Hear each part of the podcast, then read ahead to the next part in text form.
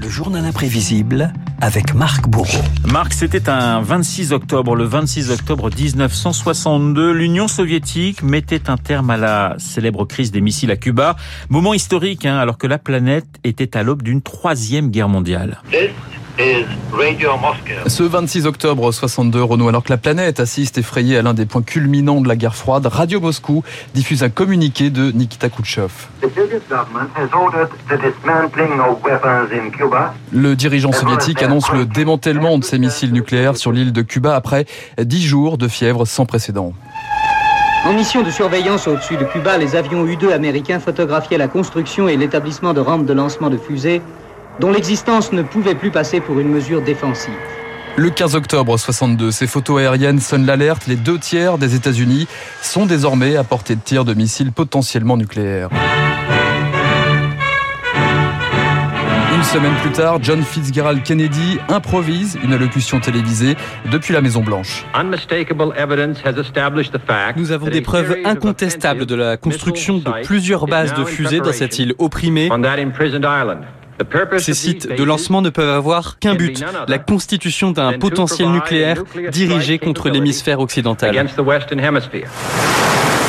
Après l'humiliation de la baie des cochons, John Fitzgerald Kennedy ne veut pas trembler. Il annonce un blocus maritime. Près de 200 navires de guerre, 600 avions, 40 000 soldats sont envoyés autour de Cuba. Face à eux, des cargos soviétiques qui s'apprêtent à accoster sur l'île avec une trentaine de missiles nucléaires. À la Maison Blanche, la consigne est claire. Si les navires de l'URSS approchent de Cuba, il y aura des tirs. Quelques heures plus tard, Khrouchtchev adresse un communiqué à JFK. Si les États-Unis veulent la guerre, alors nous nous retrouverons en enfer. Parallèlement, un face-à-face direct lui se joue cette fois au Conseil de sécurité de l'ONU. Les ambassadeurs américains et soviétiques se toisent, les visages sont crispés. C'est l'américain Aldai Stevenson qui lance les hostilités. Bien, monsieur. Laissez-moi vous poser une question simple. Oui ou non? Avez-vous nié le fait que l'URSS a placé des missiles sur l'île de Cuba? Oui ou non? N'attendez pas la traduction. Le rire que vous entendez là, Renaud, c'est celui de Valerian Zorin, l'ambassadeur russe, qui réplique. Je ne suis pas dans un tribunal américain, monsieur. Je ne répondrai pas à une question qui vous placerait dans le rôle du juge. C'est à l'ONU que l'on rend des comptes.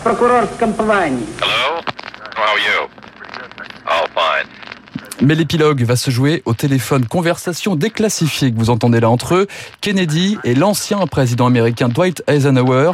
Quand le locataire de la Maison Blanche consulte son prédécesseur sur la crise, un moment d'histoire. Nous avons reçu un message de Khrouchtchev comme quoi il retirait ses missiles de Cuba. Je pense que nous devons retirer nos missiles de Turquie. Si nous faisons un pas de notre côté, cela va régler cette histoire de Cuba qui n'a que trop duré. Si on a la preuve qu'ils sont de bonne volonté, il faut le faire. Je pense que votre décision est la bonne. À la fin de la conversation, la décision est prise. L'URSS retire ses navires et ses installations à Cuba. En échange, Washington démantèle ses missiles en Turquie et promet de ne jamais envahir l'île. La fièvre retombe. Et après avoir frôlé la catastrophe, Renault, c'est la détente. Khrouchtchev et Kennedy, les deux grandes puissances, rétablissent le contact et mettent en place le fameux téléphone rouge, une ligne de téléscripteurs qui relie directement Washington et Moscou. Tant qu'on se parle, il y a de l'espoir, celui de ne pas se tirer dessus. Et ça, c'était la vraie sonnerie du téléphone Alors, c'était pas un vrai téléphone.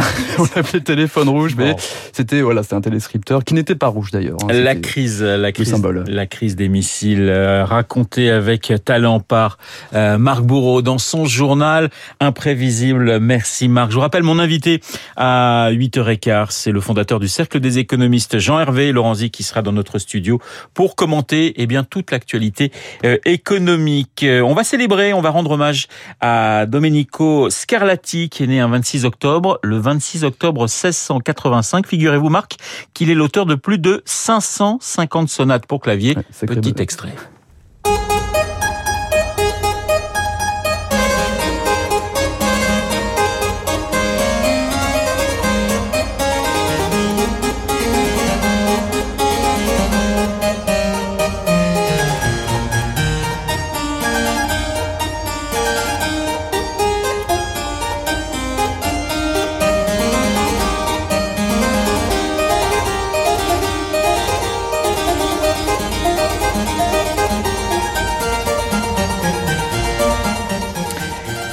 Domenico Scarlatti, né le 26 octobre 1685, auteur, je vous le rappelle, de 550 sonates pour clavier. Il est 7h54. Dans un instant, eh bien, nous avons le plaisir d'accueillir Pierrick Fay qui, eh bien, va nous parler du métro parisien. À tout de suite.